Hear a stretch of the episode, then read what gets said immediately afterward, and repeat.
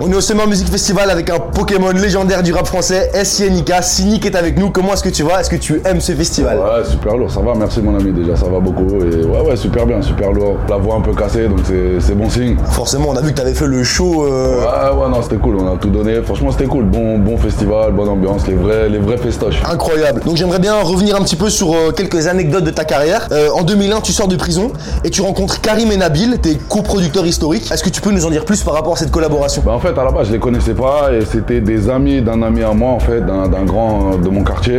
Et en fait voilà, ils sont venus spontanément, ils m'ont dit voilà on veut te produire, on apprécie ce que tu fais, on aime ce que tu fais, on connaît ce que tu fais et on a envie de se lancer avec toi. Donc on a commencé avec un premier maxi, etc. On a monté le label et après on a fait que, que évoluer, etc. Mais ça s'est fait comme ça en fait, tout naturellement. Et tu leur as fait confiance directement? Bah après, tu sais, dans ce milieu-là, faut aussi savoir faire confiance, mais en gardant l'œil ouvert, surtout au début quand tu connais pas les gens. Et puis après, par la suite, c'est la confiance, ça se gagne. Donc très vite, j'ai- j'ai j'ai su à qui j'avais affaire et eux aussi, je pense, tu vois, eux aussi m'ont fait confiance. Quand tu mises de l'argent sur quelqu'un, faut avoir aussi confiance en lui. Et je pense qu'on s'est bien trouvé en fait. C'est pour ça qu'on a réussi à faire la carrière qu'on a fait, parce que chacun, chacun était à sa place. Après, tu sors des street CD, t'en vends beaucoup, beaucoup, beaucoup, sans stratégie spéciale. Est-ce que tu peux nous expliquer un peu ton rapport à, à la popularité suite à, à ces sorties justement? À la popularité, ce que ça a généré sur moi? Oui. Moi, je l'ai pas très très bien vécu parce que j'ai toujours été un mec plutôt discret. Et c'est vrai que du jour au lendemain, euh, déclencher des des trucs dans la rue, tout ça, c'est, quelque chose que j'ai eu un, eu un peu de mal à m'y, adapter. Après, ça fait partie du jeu, c'est les aléas du métier. Et puis, j'ai toujours dit que, tu sais, quand tu fais des clips, tu mets ta tête sur des pochettes et quand tu cherches aussi ce truc-là, après, faut pas se plaindre de l'avoir. Donc, euh, il a fallu un temps d'adaptation, mais dans le fond, c'est plutôt cool parce que les gens sont, sont toujours bienveillants et au final, c'est toujours, euh, toujours gentil, tu vois. C'est juste que, voilà, de perdre sa discrétion, ça a été, euh, ça a été quelque chose de, de bizarre un peu pour moi au début. Ouais, j'imagine. Et en 2004, tu participes donc à l'Indépendance Tour avec l'escadrille, etc.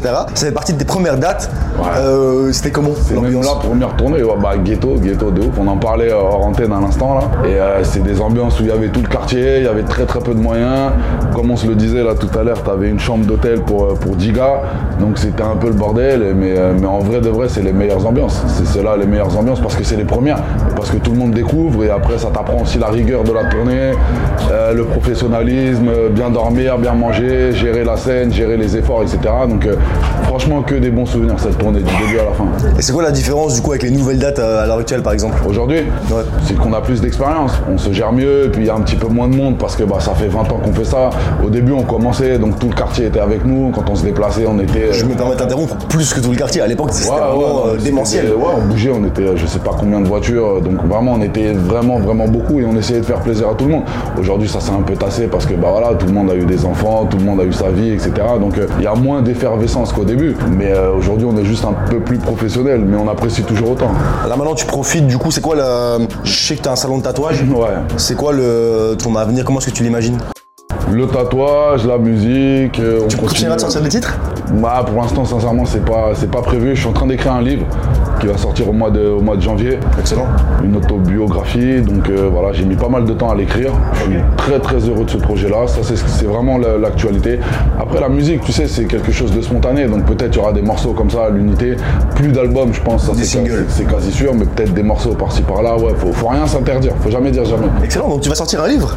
Un livre, ouais, ouais. Je vais sortir un livre qui s'appellera Une époque formidable et qui sortira, euh, qui sortira au mois de janvier. Voilà, chez Face Cachée édition. Donc euh, voilà. Là où euh, je pense que Driver a sorti aussi son. Driver, Manuquet, voilà. Donc ils ont l'habitude aussi de bosser avec les artistes, c'est ce que j'ai aimé. Ils ont très bien accueilli, le feeling c'est super bien, super bien fait. Et donc je suis vraiment très content de ce projet parce que c'est autre chose que de la musique et c'est un truc qui me tenait à cœur et que j'avais envie de faire depuis euh, pas mal d'années. Incroyable, donc un, un- un livre qui arrive. Je me permets de retourner du coup dans le passé pour les anecdotes. Après la tournée en 2004, tu t'es réincarcéré. Et euh, désolé de te rappeler ce mauvais souvenir. Mais cela dit, j'ai entendu dire que tu avais eu une autorisation spéciale pour sortir pour faire un concert devant plein de, de directeurs artistiques, de Ouais, patrons de labels, etc.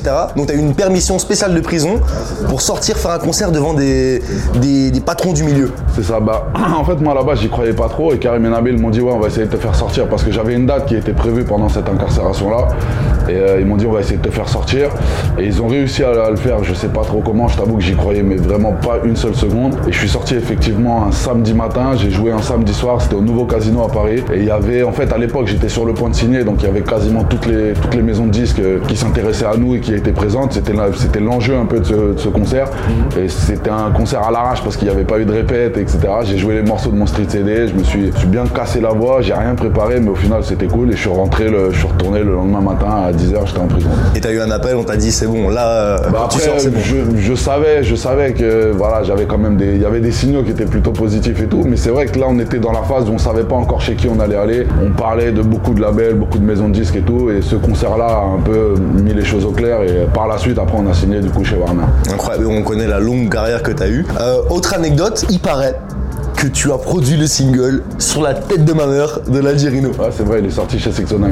Incroyable, tu peux nous en dire plus? Bah à la base, en fait, mes producteurs m'avaient dit euh, est-ce que ça t'intéresse de, bosser avec lui? Je le connaissais un petit peu, etc. Tu connaissais donc déjà l'Algérino Je euh, connaissais déjà l'Alger, ouais, je savais. Il avait déjà sorti un projet, je pense. Je crois qu'il euh, avait déjà sorti un album, il me semble, qui était sorti chez Akhenaton, je crois, si je dis pas, ah, de, si conneries. Et voilà, mais Karim et Nabil m'ont dit on cherche à se diversifier un peu dans la, dans la production, donc est-ce que ça t'intéresserait qu'on fasse rentrer d'autres artistes dans le label?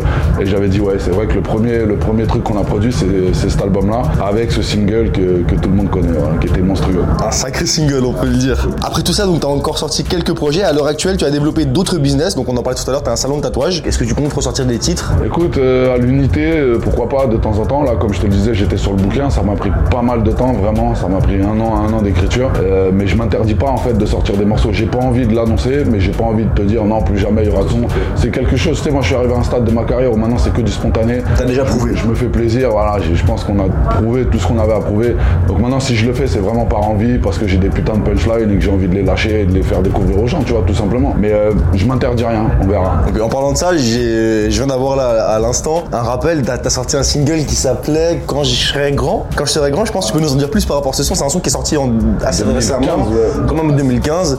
Mais cela dit, moi, moi personnellement, je l'aime beaucoup. Donc comment ça s'est passé ce single? C'est un son avec de l'autre. Tu chantes un petit peu sur le refrain? Ouais, bah, c'était quand je me suis mis un peu au chant en fait. C'était un peu le début, mes premiers morceaux un peu chantés, mes premières notes, mes premiers euh, refrains chantés, etc. Et ouais, c'est sorti en 2015 sur euh, Immortel 2, je crois, sur cet album-là. Et voilà, on a fait un super clip à Monaco. Avec Red Dot Black Exactement. C'est Chris Carja qui gère ça Ouais, c'est ça, c'est ça. Exactement. C'était très lourd et ouais, bon souvenir, bon petit morceau. Euh, ça sortait un peu du cadre un peu piano, triste. Oui, c'est moins mélancolique. et tout. Mais du coup, c'est pour ça que je kiffais ce son-là parce que c'était, il y avait un petit côté nouveau en fait. Je trouve que c'est un super titre. Bah écoute, ça a été un honneur de t'avoir en interview. C'était un honneur de discuter avec toi. Est-ce que tu as un dernier mot pour ton public belge qui te regarde et qui bah Merci, c'est ce que je leur disais en fait. En ce moment que je viens en Belgique, j'ai fait Charleroi il n'y a pas longtemps. On a fait deux dates, à, deux dates à Charleroi. Là, on est encore de retour ici. Et à chaque fois, c'est. Sincèrement, je te le dis pas parce que je suis là, mais c'est un public qui est très très généreux, qui triche pas, tu vois, qui sait s'amuser, qui est festif. Donc voilà, c'est toujours un régal de venir ici et j'espère qu'à l'occasion, on aura l'occasion de revenir. Mais voilà, merci à eux d'avoir été là euh, tardivement, fin de festival, dans la boue. Mais c'était cool. Voilà. merci mon ami, c'est cool.